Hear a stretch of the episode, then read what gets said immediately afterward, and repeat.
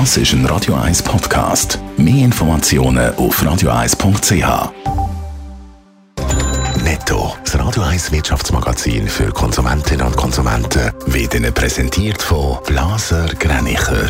Vertrauensvolle Beratung und Verkauf von Immobilien blasergreinicher.ch Adrian Sutter. Der Luxusuhrenhersteller Rolex kauft den Uhren- und Schmuckhändler Bucherer. Rolex übernimmt damit mehr als 100 Fachgeschäfte weltweit. Finanzielle Angaben zum Deal sind kein gemacht worden. Die Marke Bucherer wird aber weiterhin eigenständig bleiben. Schweizer Reisebus schaut mit Sorgen in die Zukunft. Das Jahr haben die Schweizer Hotel Rekordzahlen, doch das könnte sich bald wieder ändern. Weil vor allem Schweizerinnen und Schweizer wieder ins Ausland reisen und die ausländischen Gäste nur zögerlich zurückkommen, könnten die guten Zahlen wieder sinken. Ein Video von tanzenden Crewmitgliedern auf einem Flugzeug in Brasilien sorgt bei der Swiss für Ärger. Solche Videos dürfte es künftig nicht mehr geben, weil es gefährlich, hat der oberste Kabinenchef gegenüber 20 Minuten gesagt. Crewmitglieder von der Swiss haben mit dem Video ihre Vorbildfunktion nicht wahrgenommen.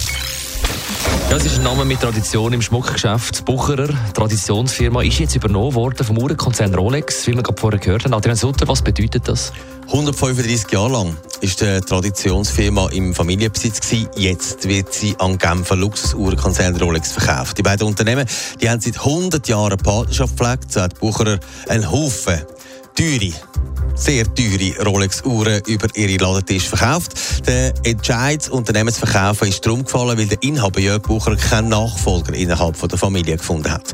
Wie viel Geld das Rolex für Bucher gezahlt hat, das ist allerdings nicht bekannt worden. Klar ist aber, der Name Bucherer bleibt und bleibt auch weiter unabhängig. Rolex übernimmt aber weltweit über 100 Verkaufsstellen. Ist der Deal denn jetzt fix über die Bühne? Gemäss der Mitteilung von Bucher muss noch die Wettbewerbskommission darüber entscheiden. Es wird aber allgemein davon ausgegangen, dass die WK die Übernahme durchgehen lässt. Das auch, weil die beiden Unternehmen ja eh seit Jahren schon eine Art Partnerschaft hatten. Netto, das Radio 1 Wirtschaftsmagazin für Konsumentinnen und Konsumenten.